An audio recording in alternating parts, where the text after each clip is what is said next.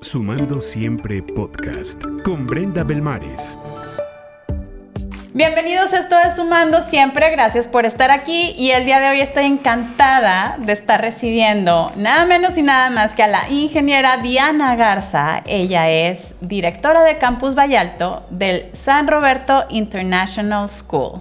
Diana, ¿cómo estás? Muy buenas tardes. Muy bien, Brenda, gracias. Buenas tardes, encantada de estar aquí. No, yo encantada de tenerte, gracias por estar aquí. Diana, mm, si alguien nos puede hablar de cuestión de conexiones, eres tú. Entonces, gracias por estar hoy aquí con nosotros. Estoy segura que vamos a aprender muchísimo de ti.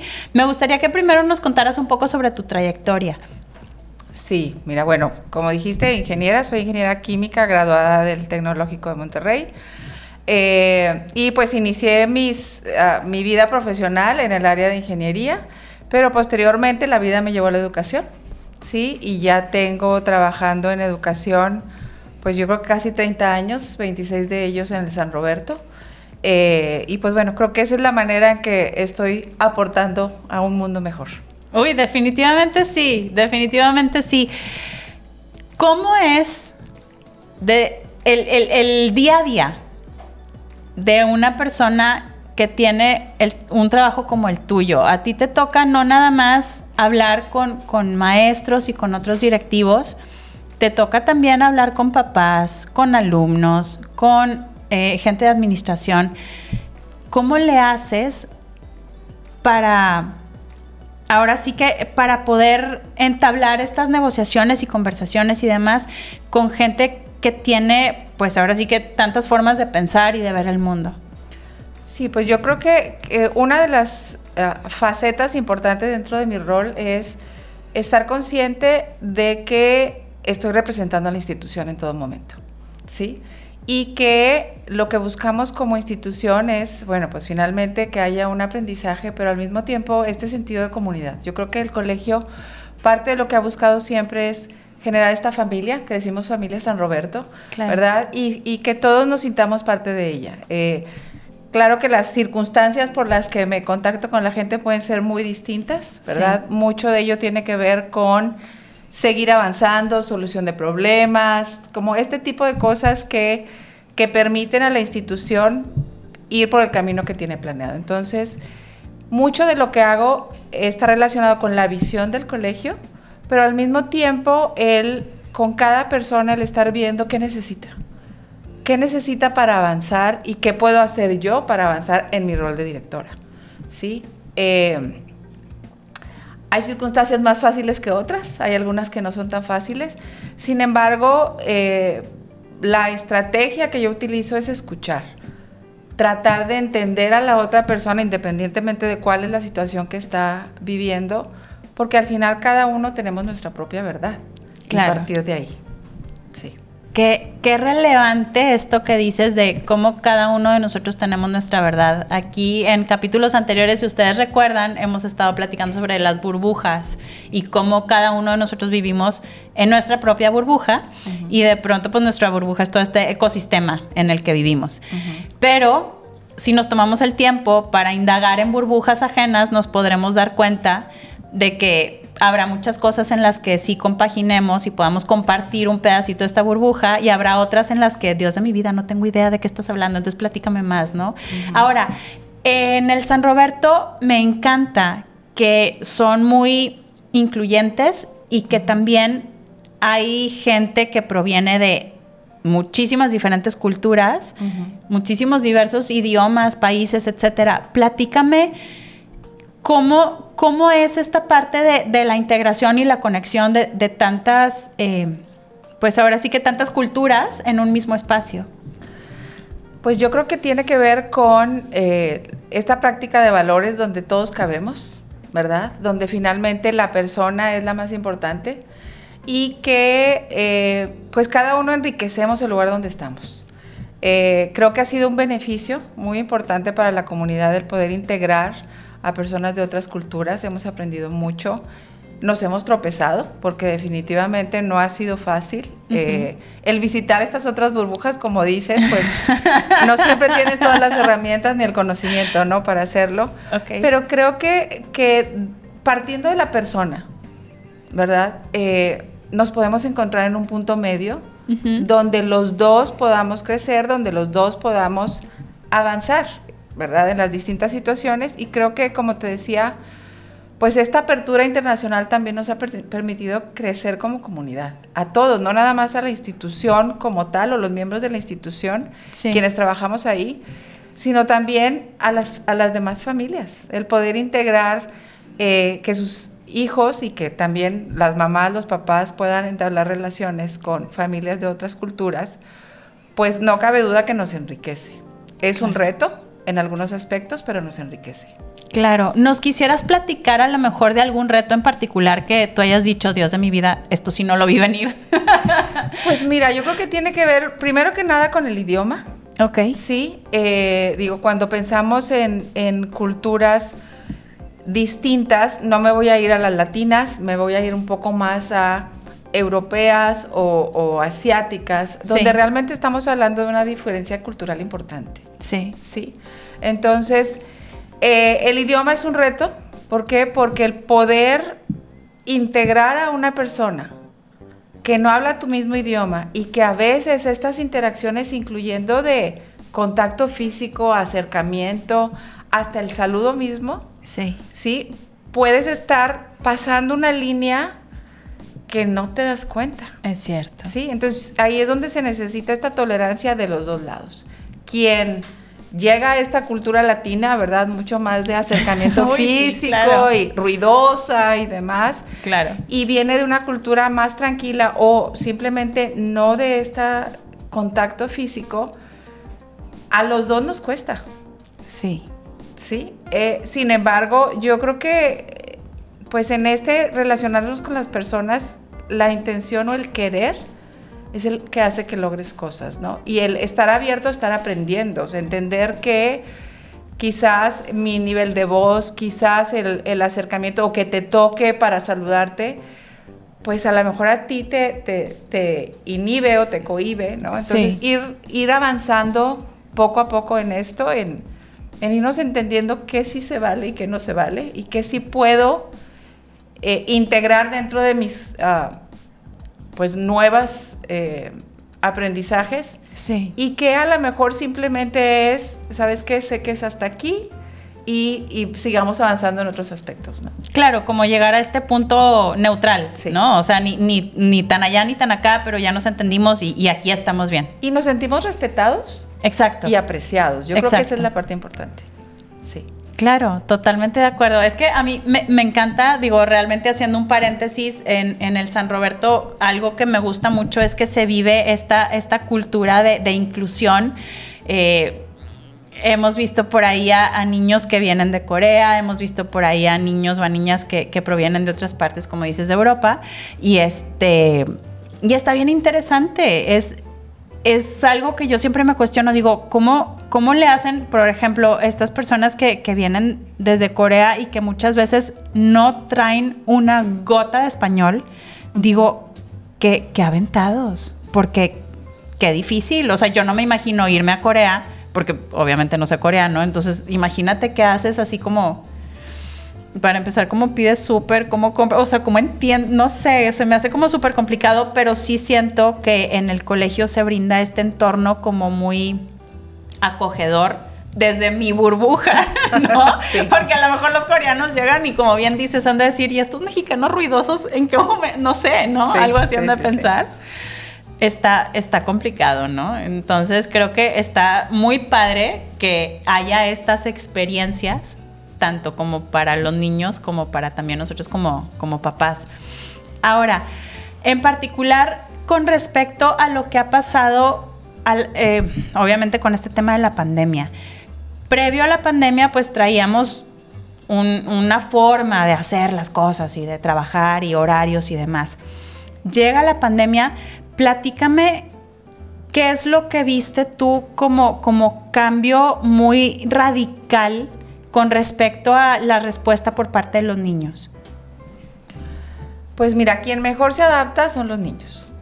¿Sí? Qué maravilla. Quienes batallamos más para los cambios somos los adultos. Y creo que inicialmente nos costó más a los adultos.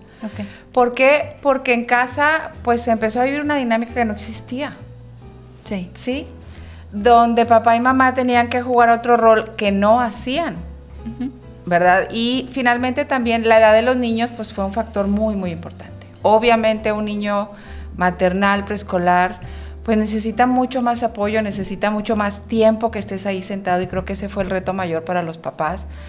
Y al inicio era pues darse cuenta que es ahí donde está la maestra, en esa pantalla, que es real, que no es como la tele. Entonces creo que fue como un aprendizaje poco a poco para todos, eh, con retos muy, muy grandes, ¿verdad? Porque siempre pensamos que iba a durar dos semanas y luego dos semanas más y dos semanas más y pues ya llevamos, ¿qué? Dos años, ¿sí? Eh, pero creo que también trajo cosas muy, muy buenas. O sea, el entender que sí podemos aprender, digo, claro que ya había escuela en línea, ¿verdad? Pero finalmente, eh, no de una manera tan generalizada, ¿no? O la gente que la tomaba era por circunstancias particulares. Entonces, entender que sí se aprende en línea, que los niños también pueden aprender en línea. Creo que es algo muy, muy valioso y creo que nos deja, pues, muchas cosas que la escuela ya no puede volver a ser igual. Definitivamente. Que hay cosas que, tendremos que ir integrando, ¿verdad? Digo, sé que ahorita sentimos que ya vamos regresando, ya se siente un poquito más como lo que vivíamos hace dos años. Sí. Sin embargo, creo que todos hemos aprendido mucho. Los niños han fortalecido muchas cosas. Eh, el tiempo muy efectivo eh, muchas habilidades también de, organización, de estudio de parte de los alumnos, para muchos y para otros el sistema no funciona. Sí. Esa es una realidad. Entonces, entender que al igual como en una escuela presencial antes de la pandemia, no todas las escuelas son para todos los niños ni todos los niños para todas las escuelas. Entonces, es encontrar ese sistema en el que el niño se desarrolle de mejor manera en todos los aspectos, no solo el aspecto académico. Y creo que, que uno de los retos mayores adicional al académico es, es estos otros aspectos que vas desarrollando cuando eres niño en la escuela. Sí. La parte social, la parte emocional. Al final, como, como muchas veces les digo a los papás, una escuela es una sociedad en chiquito. Totalmente, claro. Sí, y entonces ahí en esa sociedad en chiquito que el niño se está desenvolviendo, pues está aprendiendo todas estas habilidades que le van a servir, como les decimos nosotros, allá afuera, como si nunca estuvieran afuera, ¿verdad? Pero allá afuera. este, y, y, sobre todo en las etapas tempranas, ¿verdad? Donde es este despegarse de los padres, para llegar a este mundo donde estoy solo y donde hay otros roles de adultos, como mis maestros, que igual y eh, juegan un poquito el rol de papá, mamá. Sí. Pero no son mi papá ni mi mamá. Ajá. ¿Verdad? Son a quienes puedo acudir y quienes me están modelando y me están guiando en cómo relacionarme, cómo responder. Claro. Qué sí se vale y qué no se vale, ¿verdad? En la relación con los demás. Claro. Entonces, eh, si bien la pandemia nos trajo muchos retos y pudiéramos decir que algunas pérdidas, y bueno, ya no hablemos de pérdidas eh, en, personas, ¿verdad? Obviamente. Eh, también nos trajo cosas muy buenas, aprendizajes importantes y, y también, así como a nivel social, a nivel personal, a nivel escolar, darnos cuenta de qué es lo básico, qué es lo que el niño necesita para avanzar? ¿Qué necesitamos brindarle? ¿Qué esquema necesitamos poner a su disposición para que se desarrolle mejor? Entonces creo que ahí es donde, pues al final, estando en educación, ¿no? De todo aprendes. Claro. Sí, toda experiencia es un aprendizaje y, depende de todos o depende de cada uno de nosotros cómo vas tomando esas experiencias para avanzar. Claro. Sí, eh, sí creo y el colegio eh, algo que siempre ha manejado es esta mejora continua y cómo cada una de las cosas que vivimos nos sirven para ser mejor mañana. Sí. Sí.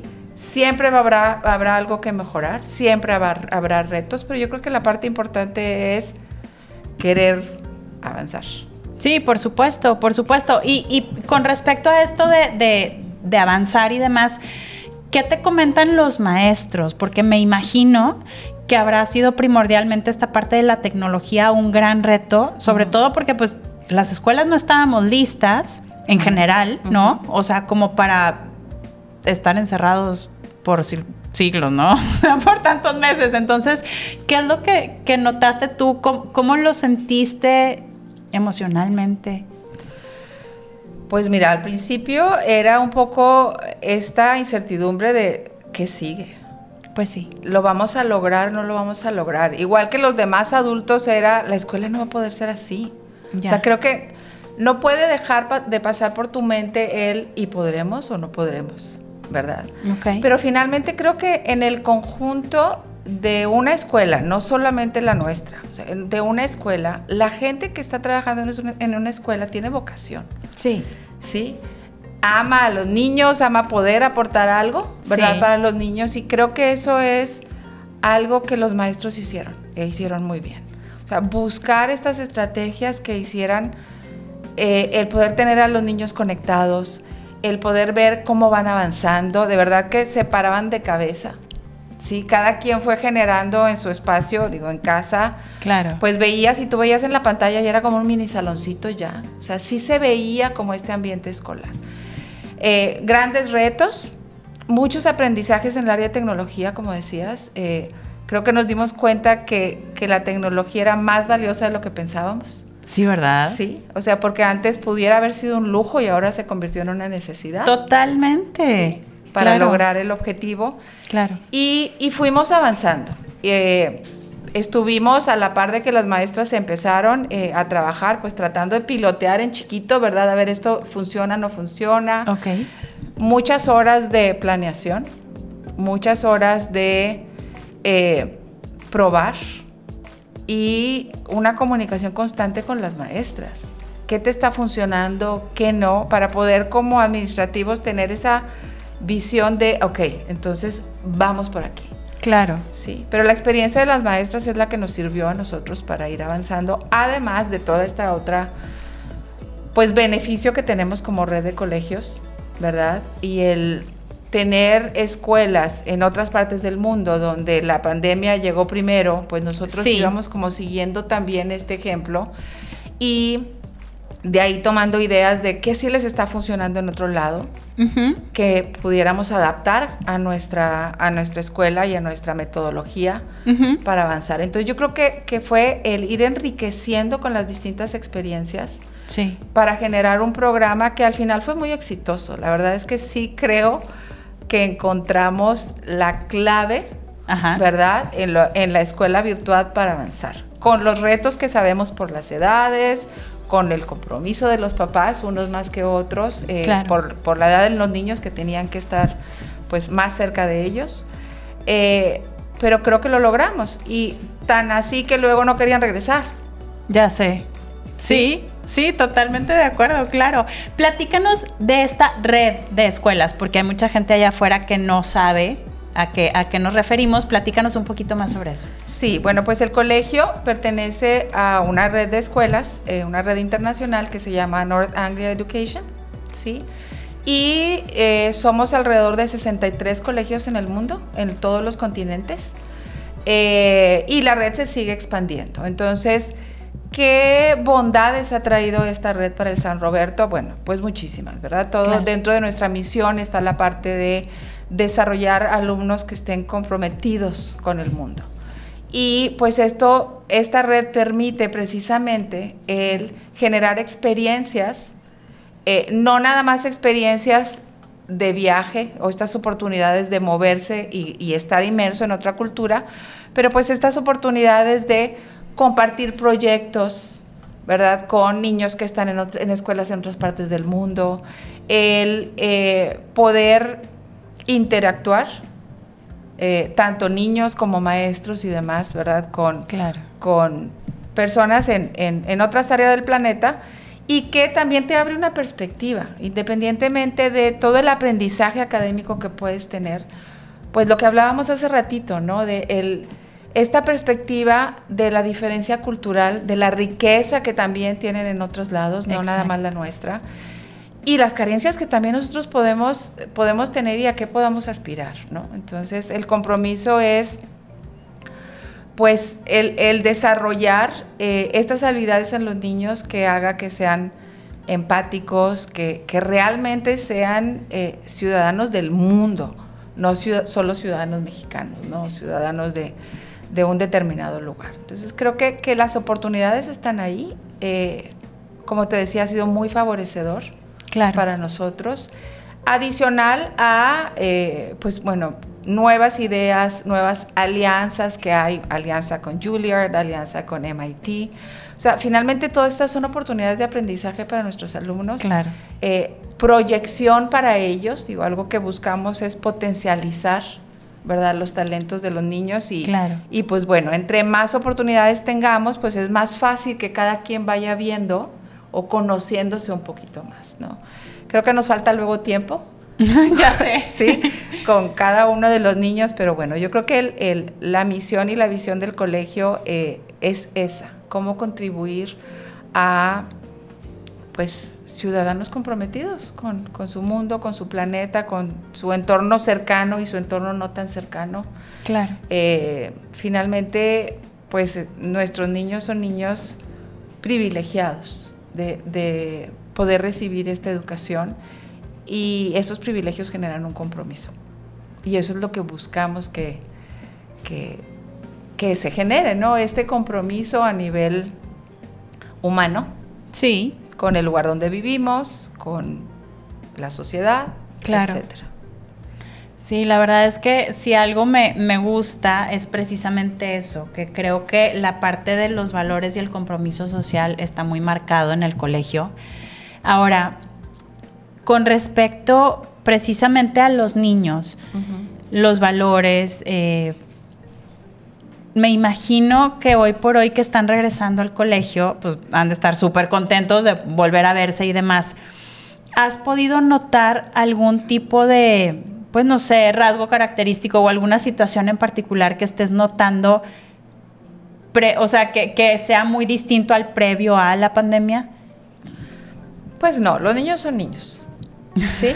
Los niños son niños, ellos se adaptan, ellos eh, son felices en distintos ambientes y demás.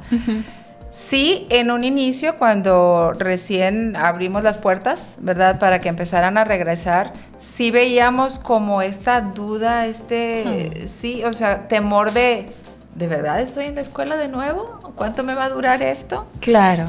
Y, esta parte, digo, este temor que traíamos todos, ¿no? Del distanciamiento, me puedo acercar, no me puedo acercar, inclusive nosotros como adultos, o sea, eh, a los chiquitos lo toco, no lo toco, lo agarro de la mano, no lo agarro de la mano. Sí. Eh, han sido muchos retos, muchos, muchos retos. Eh, sí los vemos más cómodos ya.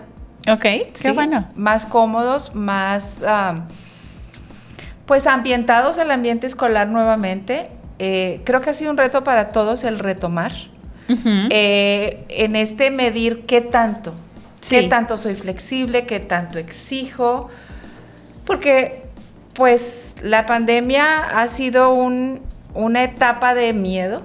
Sí. Lo hemos vivido distinto todos, ¿verdad? Y ante ese miedo, pues sí hay por ahí, tiene que haber rezagos. Sí. Sí. Sí. En cada uno de nosotros y pues tendremos que irnos recomponiendo, ¿no? retomando nuevamente. Entonces, eh, creo que todos los colegios hemos vivido esta parte donde poquito a poco vas retomando la normalidad en nivel de exigencia, en eh, pues ir viendo exactamente dónde nos quedamos y qué tanto necesitamos avanzar, trabajar directamente con ellos, hacer planes específicos de intervención. Y la parte súper importante que, que, en un regreso fue lo, lo, crítico, vamos a decirlo así, en lo que teníamos nuestros ojos, era el bienestar de los niños, el bienestar emocional de los niños. Sí. Eh, para nadie es sano vivir en el temor. Para nadie es sano estar encerrado por mucho tiempo.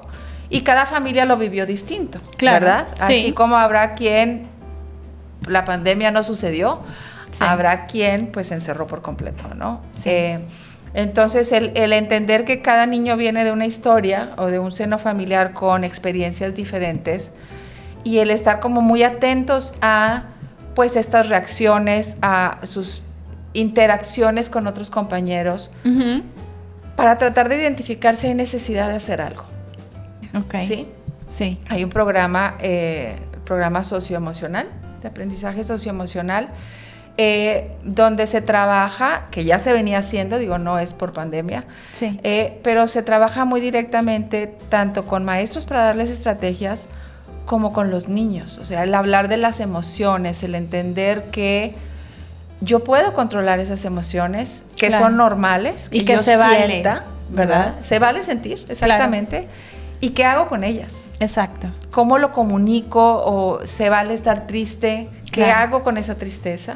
¿Cómo la canalizo? Claro. Entonces, pues bueno, digo, yo estudié ingeniería, pero creo que el trabajar con seres humanos es un reto mayúsculo. No, definitivamente. Y ahorita que decías que entre varios colegios y que están eh, buscando el cómo y etcétera, me surge esta duda. Ustedes como colegios aquí en Nuevo León, eh, ¿tienen algún tipo como de, red? Eh, ¿Están conectados? ¿Están poniéndose de acuerdo en sigamos estas estrategias o algo por el estilo? Eh, mira, como que las estrategias tienden a ser como muy particulares de cada colegio. Ok. Sin embargo, sí se comparten ideas. Buenísimo. Sí, sí se comparten ideas. Eh, eh, estamos conectados con directores de otros colegios y pues digo, hay, hay distintos tipos de redes, Sí. ¿verdad? Algunas eh, que tienen que ver con la parte, pues la parte social, Sí. del desarrollo social o del cuidado del niño, la seguridad de los niños en la escuela, en la ciudad, etcétera, hasta en casa. Eh, conferencias para papás y demás. Y creo que, que ahora en pandemia se estrecharon un poco más esos lazos, porque al final Sí. todos estábamos viviendo lo mismo. Entonces es cómo nos hacemos fuertes para poder brindar educación a los niños, para poder apoyar a los papás Claro. en este proceso que, que lo vivieron difícil los papás. Eh, entonces sí hay, sí hay interacción con otros colegios, con otras escuelas, a veces a través de la misma Secretaría de Educación se manejan por, por regiones y zonas, Ok. ¿verdad? Entonces eh, hay esta interacción eh, a través de, pues, de estos eh, grupos, vamos a decirlo así, donde no solo es la parte académica, sino también, ok, cuál es la línea un poco de hacia dónde vamos en educación, digo, dígase a nivel Secretaría de Educación y, Sí. y también a nivel particular, digo, porque sabemos que los colegios particulares lo que buscamos es, estando alineados a Secretaría de Educación, pues también ir enriqueciendo, ¿no? Claro. Eh, eh, esta, pues, servicio educativo que brindamos. Buenísimo. Y ahora, ¿qué, qué sigue para el San Roberto? Platícanos un poquito con, con lo que han visto, lo que hemos aprendido a lo largo de estos años que ahorita nos decías, es que pandemia nos dejó mucho aprendizaje y demás. Más o menos, ¿qué, qué tienen planeado por ahí? Pues mira, ahorita estamos retomando estos aprendizajes. Creo que el, el poder haber regresado ya de manera oficial, vamos a ponerlo así, donde las autoridades ya abren la puerta, Sí. ¿verdad? A todos. Eh, nos da un sentido de ya se ve más normal, ¿verdad? No nada más por lo que nosotros vivíamos, sino por eh, el, el tener que estar eh, pues alineados a lo que las autoridades decían. Entonces Claro. siempre estabas a la expectativa de no sé qué va a suceder mañana. A lo mejor Sí. mañana me dicen vamos todos de regreso, ¿no? Sí. Entonces como que siempre era el tener plan A, B, C, por, según lo que me digan. Claro. Entonces ahorita, si me voy a nivel colegio un poco alejado de lo que es pandemia. ¿verdad?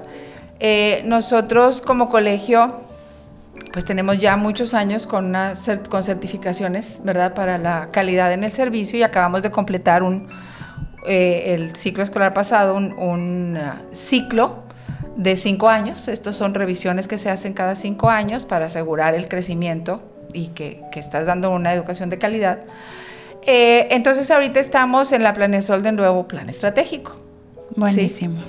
Y pues ese plan estratégico obviamente toma la información que recolectamos mediante encuestas, mediante observación, digo, lo que nuestros resultados dicen, etcétera, ¿no?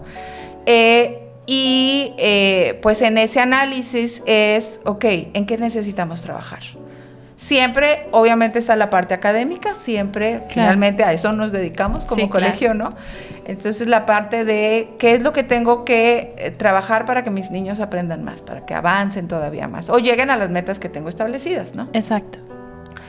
Eh, eso por un lado, y por otro lado, eh, la parte de cultura, la parte de quiénes somos como colegio, qué queremos desarrollar, qué tipo de comunidad queremos, qué tipo de actividades o, estrategias tenemos que utilizar con los niños chiquitos, con los más grandes, con las familias. Entonces, más o menos es así como el panorama completo de hacia dónde vamos como institución.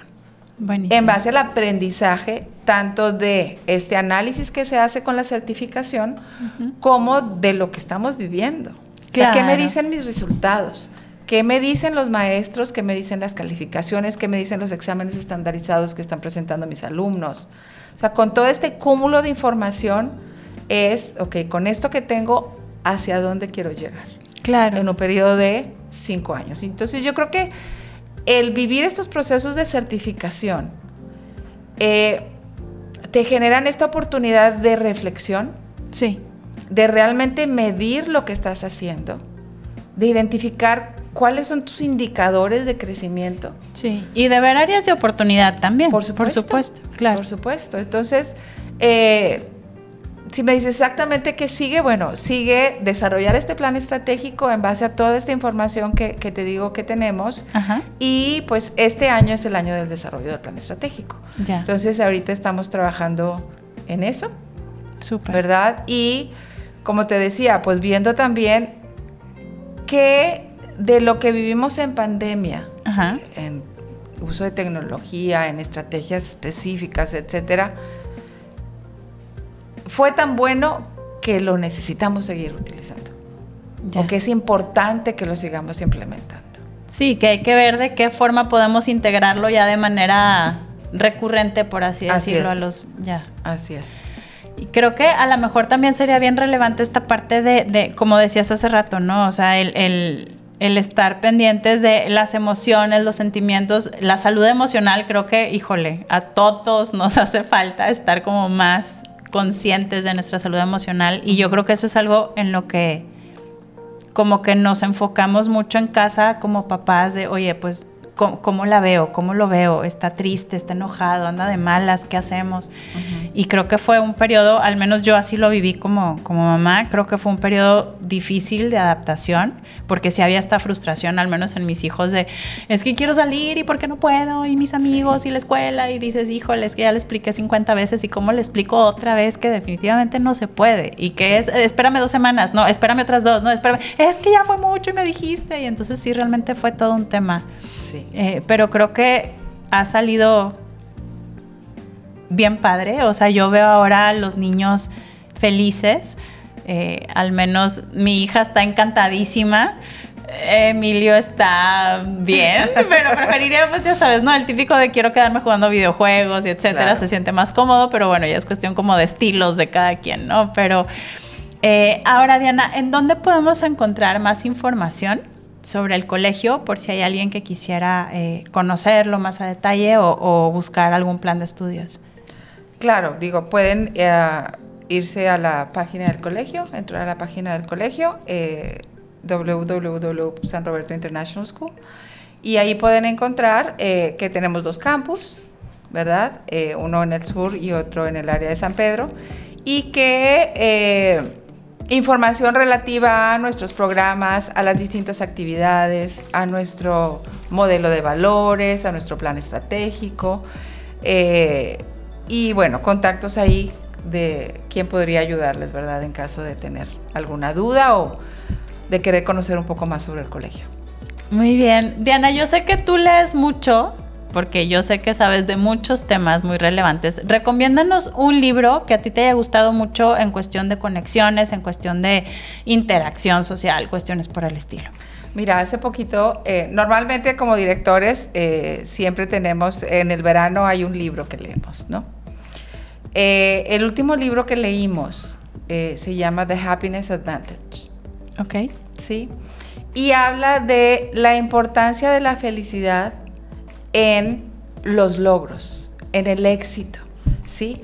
No es lo que hago para ser feliz, sino gracias a que soy feliz, logro cosas. Entonces, sí.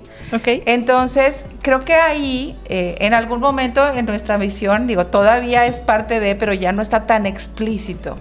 siempre como colegio tuvimos el que nuestros niños fueran felices.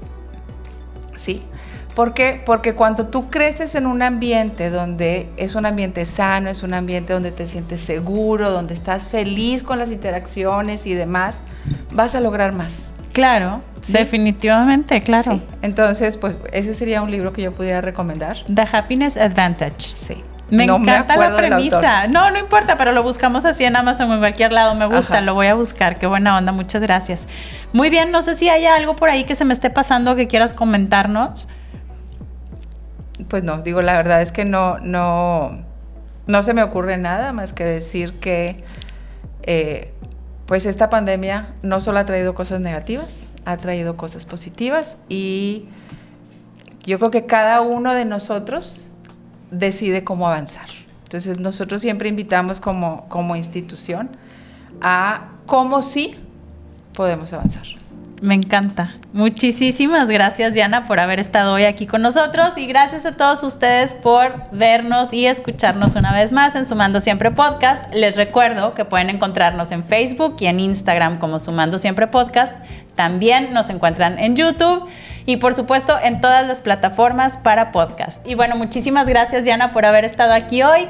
Les recuerdo, yo soy Brenda Belmares y como siempre te invito a influir positivamente, generar valor y a vivir todos los días sumando siempre. Muchísimas gracias. Sigue y suma en nuestras redes sociales buscando Sumando Siempre Podcast en Facebook, Instagram, YouTube y Spotify. Sumando Siempre Podcast. Sumando Siempre Podcast.